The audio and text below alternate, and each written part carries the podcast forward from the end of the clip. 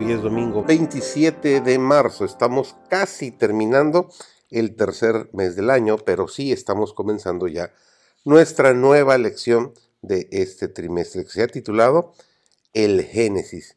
Hermosas lecciones que vamos a aprender. Su servidor David González y el título de nuestra lección de hoy es El Dios de la Creación. En la creación del hombre resulta manifiesta la intervención de un Dios personal. Cuando Dios hubo hecho al hombre a su imagen, el cuerpo humano quedó perfecto en su forma y organización, pero estaba aún sin vida. Después, el Dios personal y existente de por sí infundió en aquella forma el soplo de vida, y el hombre vino a ser criatura viva e inteligente. El corazón, las arterias, las venas, la lengua, las manos, los pies, los sentidos, las facultades del espíritu, todo comenzó a funcionar, incluyendo esas hormonas caprichosas y todos esos cromosomas que todos tenemos, y todo ello quedó sometido a una ley. El hombre fue hecho alma viviente. Por medio de Cristo, el Verbo, el Dios personal, creó al hombre y lo dotó de inteligencia y de facultades.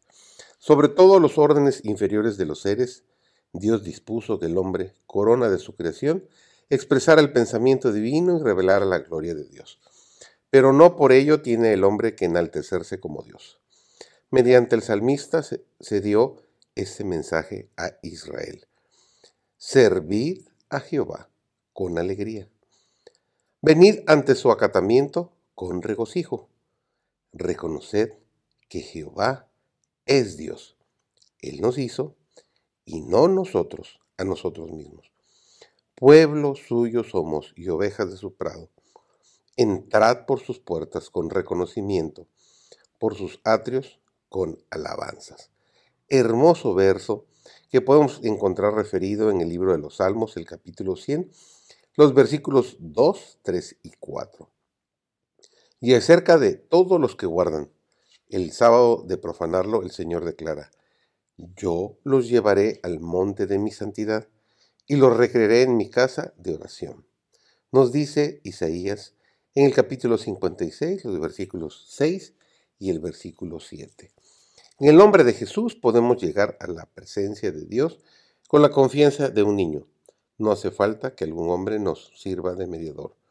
Por medio de Jesús podemos abrir nuestro corazón a Dios como a quien nos conoce y nos ama. En el lugar secreto de oración, donde ningún ojo puede ver, ni oído oír, sino únicamente Dios, podemos expresar nuestros deseos y anhelos más íntimos al Padre de compasión infinita, y en la tranquilidad y el silencio del alma, esa voz que jamás deja de responder el clamor de la necesidad humana, hablará a nuestro corazón. El Señor es muy misericordioso y compasivo, nos dice Santiago 5.11. Espera con amor infatigable para oír las confesiones de los desviados del buen camino y para aceptar su arrepentimiento. Busque en nosotros alguna expresión de gratitud, así como la madre busca una sonrisa de reconocimiento de su niño amado.